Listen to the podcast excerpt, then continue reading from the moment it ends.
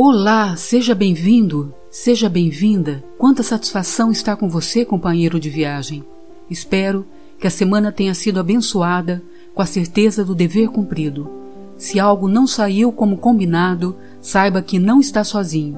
Juntos, eu, Patrícia Santos e você, meu companheiro ou companheira de viagem, neste segundo episódio da jornada semanal de autoconhecimento, na qual vamos tratar o tema O que é saúde mental e pandemia no século XXI. Pois bem, vamos dar início ao podcast dessa semana com uma reflexão sobre o tema com esse pensamento. O segredo da saúde mental e corporal está em não se lamentar pelo passado, não se preocupar com o futuro, nem se adiantar aos problemas, mas viver sábia e seriamente o presente. Este texto foi escrito por Buda, que em hindu quer dizer iluminado. Foi o nome dado a Siddhartha Gautama, líder religioso que viveu na Índia, cuja bondade e sabedoria lhe valeram esse título, que é considerado pelos budistas o Supremo Buda. O fundador do budismo afirma que o segredo da saúde mental e corporal está em não se lamentar pelo passado, não se preocupar com o futuro, nem se adiantar aos problemas, mas viver sábia e seriamente o presente.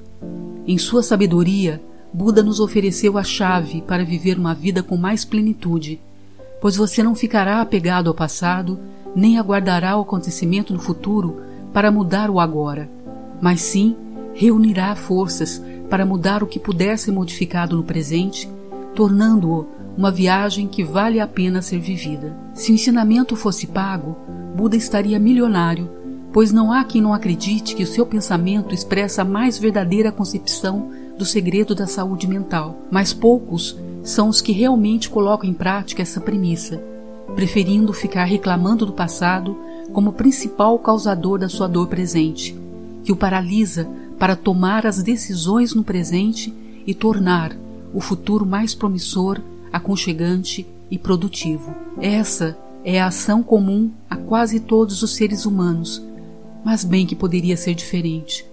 Mas por não ser diferente, é que hoje estamos falando sobre o que é saúde mental em pleno século XXI. No podcast da semana passada, ficou muito claro que o bipolar não é louco e que há muitos que nos julgam dessa forma por total ignorância, como se tivessem a total e completa saúde mental.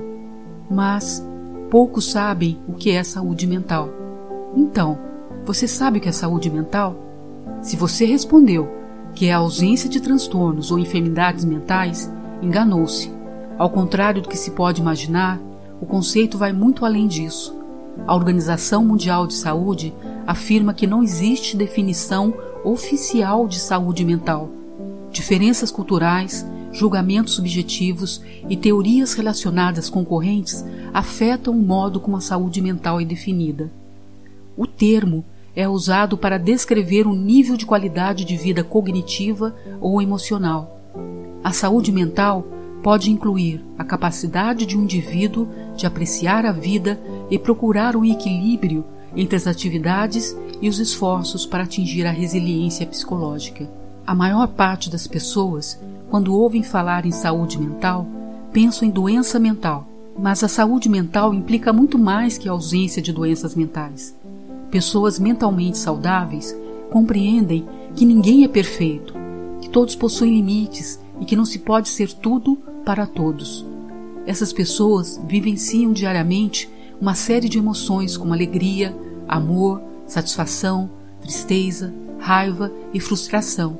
São capazes de enfrentar os desafios e as mudanças da vida cotidiana com equilíbrio e sabem procurar ajuda quando têm dificuldade em lidar com conflitos, perturbações, traumas ou transições importantes nos diferentes ciclos da vida. Também há que se levar em conta que a saúde mental não é uma dimensão que se possa dissociar da saúde física, tal como nos relembra a famosa expressão latina: mens sana in corpore sano, uma mente sã num corpo são.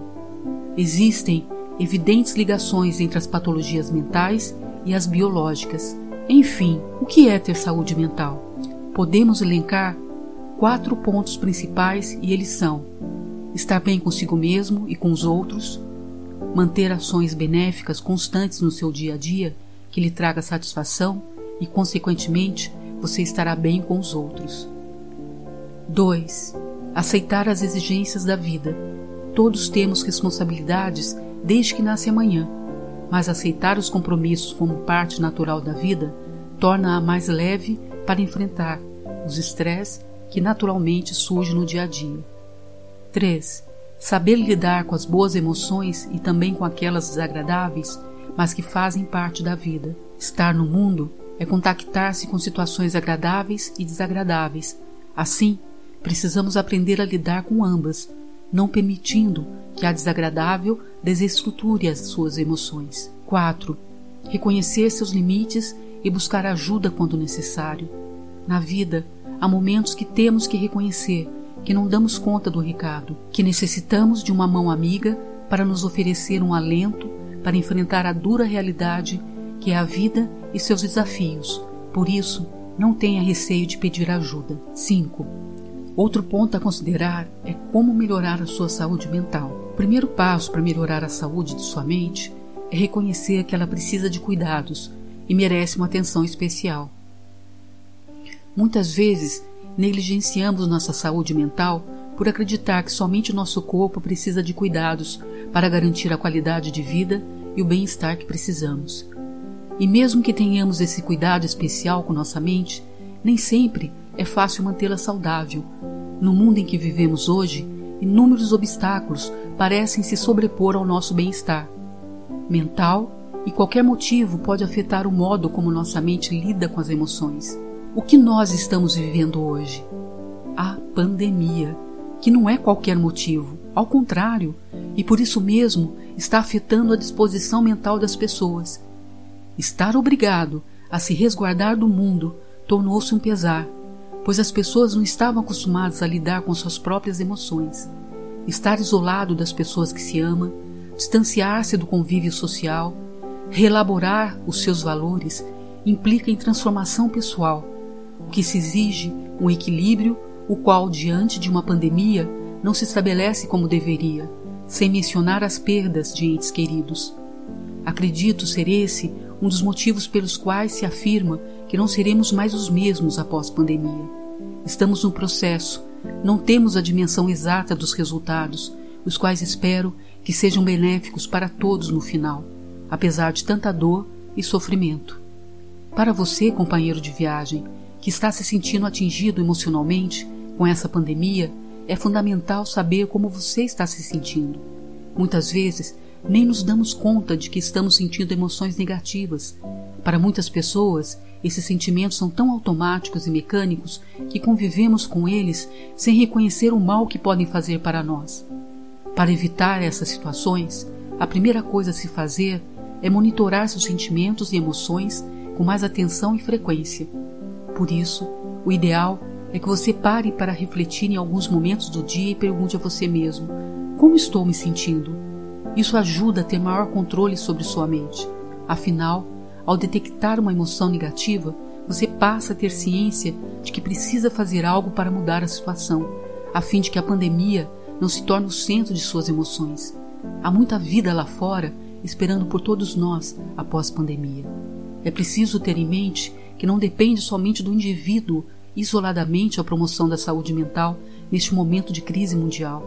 É fundamental a promoção de ações que envolvam melhorias de condições de vida e ambientes que apoiem a saúde mental e permitam às pessoas a adotar e manter estilos de vida saudáveis. Por isso, nunca se viu tantas ações solidárias, atendimentos psicológicos virtuais para preencher esse espaço de comprometimento que, por sua vez, deve estar relacionado com as políticas nacionais de saúde mental que não devem se ater apenas aos transtornos mentais mas reconhecer e abordar questões mais amplas que promovam a saúde mental como um todo. Nunca se viu tantos familiares distantes se conectando através de tecnologias a fim de manter os laços de amizade. Houve, com certeza, aqueles que puderam avaliar quais eram seus reais amigos. E o mais importante, a aproximação da família como um todo, pais e filhos, avós que nunca estavam em contato direto devido aos horários exaustivos e atarefados do dia a dia. Puderam dividir o espaço, tempo, sentimentos, contradições, enfim, conheceram-se melhor em toda a sua completude. E isso é pedir muito num tempo em que as pessoas andavam desorientadas pela pressa de fazer alguma coisa, em algum lugar, de algum jeito, a qualquer preço, a fim de manter a sobrevivência.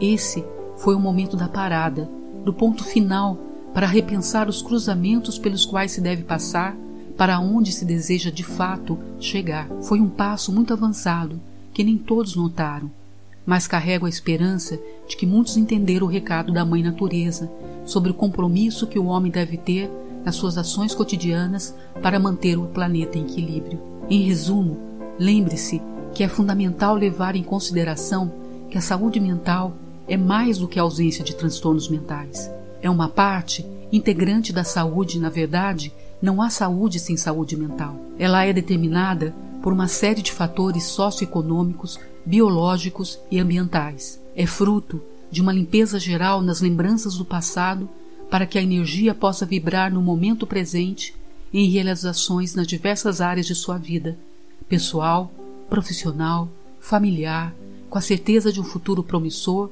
contribuindo assim para a sua saúde mental. Ela é uma ação consciente que exige uma análise pandêmica em sua vida, para que avalie em quais aspectos ela contribuiu para a melhoria do seu ser em relação à família, às pessoas ao seu redor, consigo mesmo, independente do caos que ela causou mundialmente. E para a reflexão, deixe um pensamento a seguir nem todo mal vem para a destruição do planeta. Talvez seja para a sua regeneração. Bem, companheiros de viagem, chegamos quase ao fim da nossa jornada de hoje. Antes disso, convido a todos para estar comigo nessa jornada semanalmente, às sextas-feiras, onde tratarei aqui conteúdos interessantes sobre como aprender mais sobre a sua condição de bipolar, dicas de como melhorar a sua saúde e tratar vários temas de desenvolvimento pessoal a fim de oferecer uma perspectiva positiva da vida. Enfim, procuraremos retratar tudo que possa auxiliar você, companheiro de viagem, a seguir em frente, de cabeça erguida, prontos para retornar à caminhada e saber com toda certeza de que não somos loucos, sofremos sim de um transtorno afetivo bipolar, mas podemos ser um cidadão comum, capaz de ter uma vida repleta de realizações visualizando um futuro de novas oportunidades para desfrutar uma vida plena. Até a próxima semana. Um abraço forte e fraterno em cada um de vocês, companheiros e companheiras de viagem. E fica a pergunta: quem você deseja ser? Bipolar solitário ou solidário consigo mesmo e com as pessoas ao seu redor nessa jornada? Essa é uma resposta cuja responsabilidade pertence exclusivamente a você, mas não quer dizer que não necessite de uma palavra amiga para acalentar a alma no silêncio das horas. Lembre-se, a decisão é sua. Eu já fiz a minha escolha, que é a crença de que o autoconhecimento é uma viagem única para a libertação de si mesmo que resulta em benefícios para os que estão ao nosso redor. Aqui é Patrícia Santos. Se você gostou desse áudio, compartilhe com amigos e familiares ou com alguém que você acredite poderá fazer a diferença. Às vezes, uma palavra solidária pode ser o acalento de uma alma nos momentos de seus tormentos. Seja você um mensageiro de boas novas. Até a próxima jornada de autoconhecimento.